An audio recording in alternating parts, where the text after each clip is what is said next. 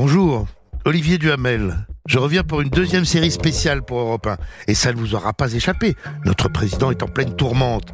Alors j'ai voulu voir comment ses prédécesseurs s'étaient comportés face à des crises, à des tempêtes, et en quoi les institutions ont aidé nos présidents à tenir bon. La recette est la même que pour la saison 1, Passion Constitution. On sort les meilleures archives d'Europe 1, et je suis votre serviteur pour l'analyse. Allez, c'est parti. Je ne me retirerai pas. Ici, on est pour se rassembler entre gilets jaunes? Alors, vous allez nous en parler de cette affaire de diamant Je vous ai dit ce que j'avais à dire. de notre barricade et maintenant les barricades sont en feu. J'ai un mandat du peuple, je le remplirai. Donc avec Carla, nous avons décidé d'assumer. Je n'ai pas d'autres commentaires à faire sur ce sujet. Pour ce premier épisode, nous sommes en 1958. En fait, dans les années 58-62. Et c'est donc le général de Gaulle qui va connaître une succession de crises à cause de la guerre d'Algérie. Il est arrivé au pouvoir, on l'avait dit, on le répète, pour régler le conflit algérien, parce que la quatrième république avait été incapable de le régler, et d'abord pour arrêter l'insurrection euh, qui avait eu lieu, qui commençait civile et militaire en Algérie, et pensait-on pour que l'Algérie reste française? Parce que l'Algérie était peuplée de plus d'un million et demi de pieds noirs, comme on disait, qui étaient là depuis des générations pour beaucoup d'entre eux, parce que l'Algérie était composée de plusieurs départements qui étaient des départements français, euh, exactement comme les Alpes-Maritimes ou le Pas-de-Calais. Parce que donc, il était inconcevable que l'Algérie devienne indépendante à ce moment-là. Et on se dit, voilà, grâce à De Gaulle, elle va rester française. Et c'est ce que De Gaulle quasiment dit lorsqu'il s'adresse à peine arrivé au pouvoir, le 4 juin 1958, à la foule. Je vous ai compris Vous avez entendu l'ampleur des applaudissements de la foule qui est composée pour l'essentiel de partisans de l'Algérie française.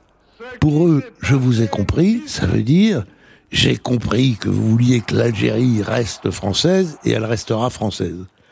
Et deux jours après, le général de Gaulle à Mostaganem dira, et c'est la seule fois où il le dira, Vive l'Algérie française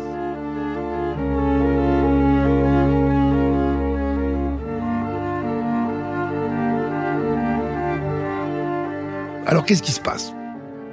Il se passe que la guerre en Algérie devient, et d'ailleurs on ne disait pas guerre d'Algérie à l'époque, mais aujourd'hui, depuis, avec les historiens, l'expression est acceptée, on disait les événements d'Algérie.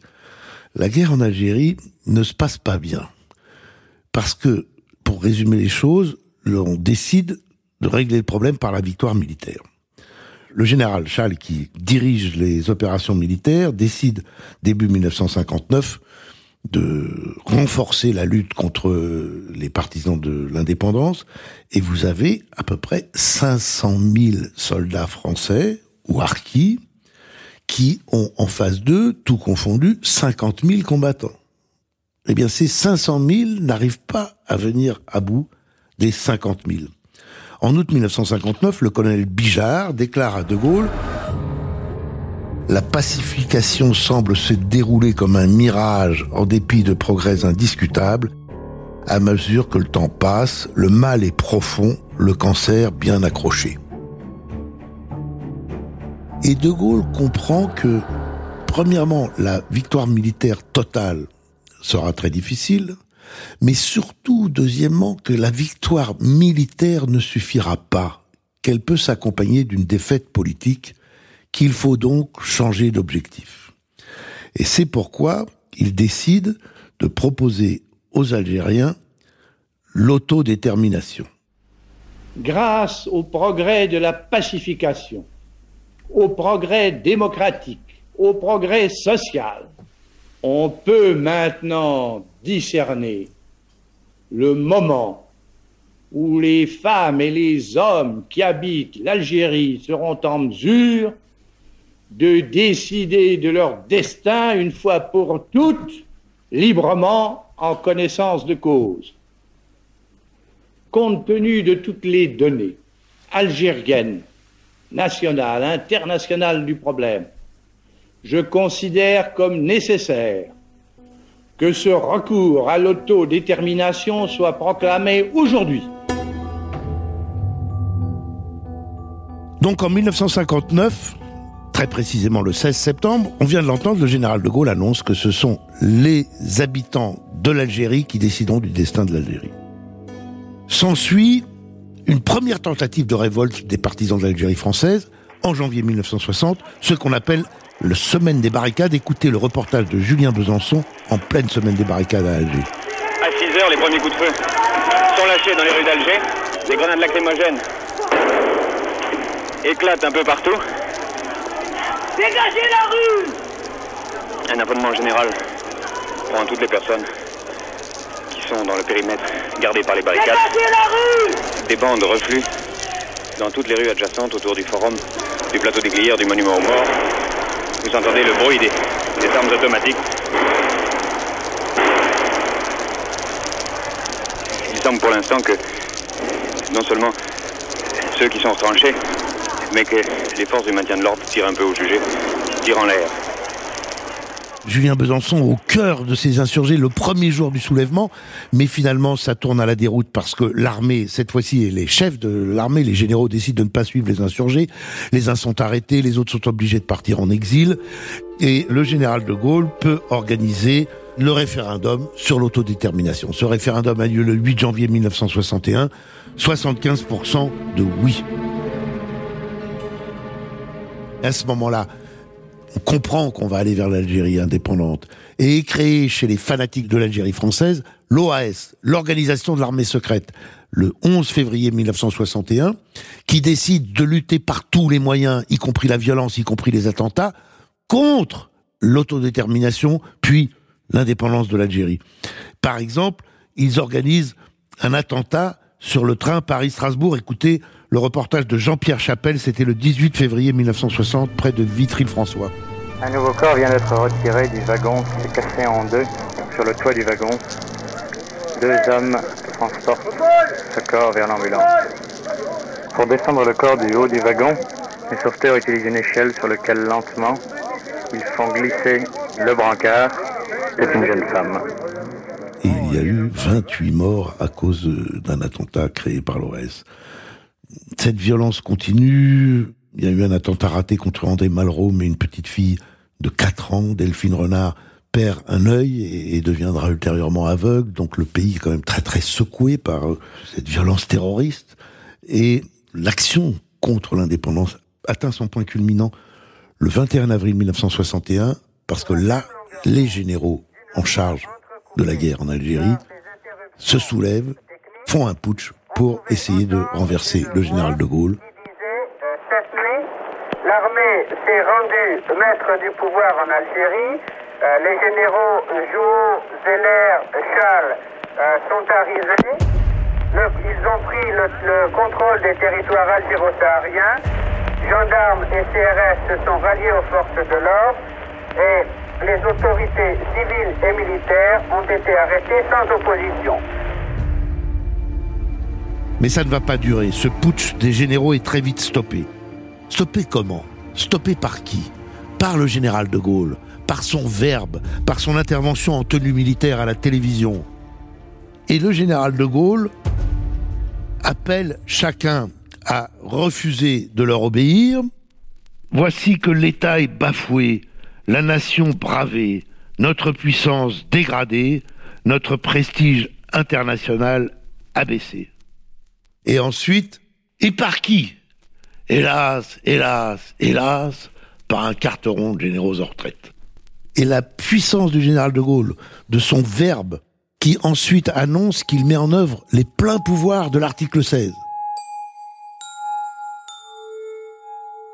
Parce que dans notre Constitution, il y a un article 16 qui permet, en cas d'interruption du fonctionnement des pouvoirs publics, que le président de la République exerce tous les pouvoirs prennent toutes les mesures, y compris législatives, y compris créer des tribunaux, y compris ordonner des arrestations. C'est quasiment un régime de dictature temporaire pour faire face à une crise terrible. Ça a été instauré à la demande de De Gaulle dans le souvenir de 1940 quand on s'est effondré face à l'occupant nazi.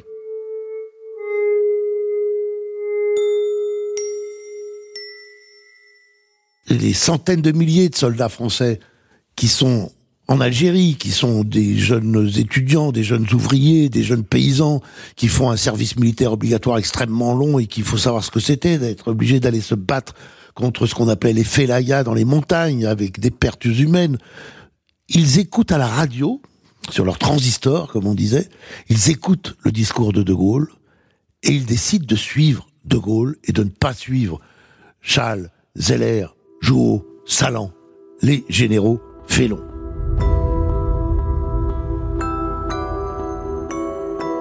Donc il a fallu recourir à des pouvoirs quasi dictatoriaux, mais prévus par la Constitution, donc c'était tout à fait légal, pour empêcher la victoire du push d'Alger et du coup avancer vers l'indépendance de l'Algérie. La suite de l'histoire sera non sans encore beaucoup d'attentats meurtriers, non sans encore des combats terribles, non sans encore des victimes de tous les côtés, non sans encore la torture, mais au bout de l'histoire, en avril 1962, seront signés les accords d'Évian, et le général de Gaulle va les soumettre à référendum à nouveau. Ce sera donc, si on récapitule, il y a eu un premier référendum en 58 quand de Gaulle arrive pour faire adopter la Constitution, mais qui valait oui à de Gaulle, et pour de Gaulle oui à la France en Algérie. Il y a eu un second référendum deux ans après sur l'autodétermination en Algérie. Et puis en 62, il y a le troisième et dernier référendum entre guillemets, algérien qui est sur l'indépendance, et là, c'est plus de 90% d'approbation. Donc le général de Gaulle a réussi à faire accepter à l'armée, à tous ses officiers, pour qui l'honneur imposait que l'Algérie reste française, qu'elle devienne algérienne. Il a réussi à le faire imposer à sa majorité politique, qui était assez largement en faveur de l'Algérie française. Il a réussi à non pas l'imposer, mais à faire prendre conscience au peuple français qu'il n'y avait d'autre issue qu'une Algérie indépendante. Il a réussi tout ça comment? Parce que c'était De Gaulle, parce qu'il avait cette légitimité, parce qu'il avait ce verbe, mais il a réussi aussi avec deux armes constitutionnelles décisives, l'article 16 au moment du pire danger, le putsch d'Alger, pour en venir immédiatement à bout, et le référendum donnant la parole au peuple français. Le paradoxe de l'histoire, c'est que ce qui a permis cette formidable victoire de De Gaulle dans des tourmentes incroyables, ce même référendum sera ce qui lui conduira au départ, et ça c'est la suite de l'histoire, c'est le prochain épisode.